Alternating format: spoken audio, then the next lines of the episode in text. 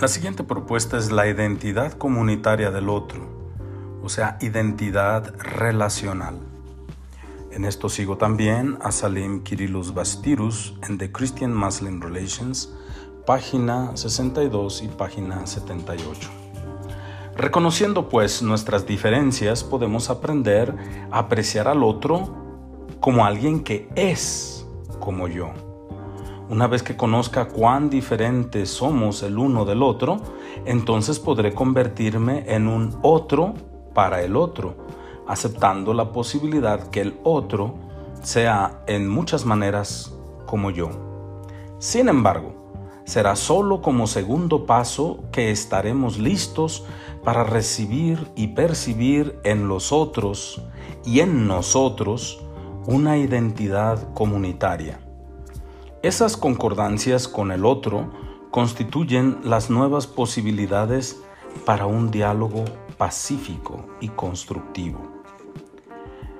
En la misma línea, los patriarcas católicos del Este entienden diálogo como el conocimiento del otro, como el hecho de estar relacionado con él.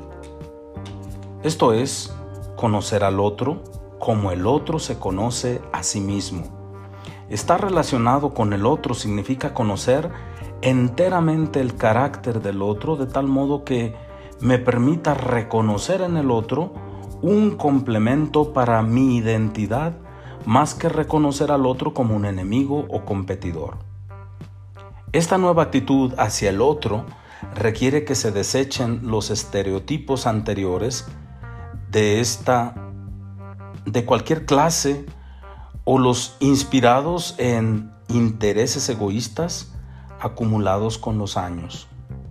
Estas son las bases del nuevo tipo de diálogo el cual llamo diálogo de reciprocidad entre otros, el uno para el otro. Es un imperativo en esta época de globalización la de formarse una nueva mentalidad, cambiando estereotipos y podemos comenzar analizando el refrán. No todo creyente es un musulmán, así como no todo musulmán es un creyente. Claro, que esta frase debe desafiar tanto a musulmanes como a cristianos intransigentes para aceptar que la justicia y la rectitud pueden encontrarse en toda persona de buena voluntad.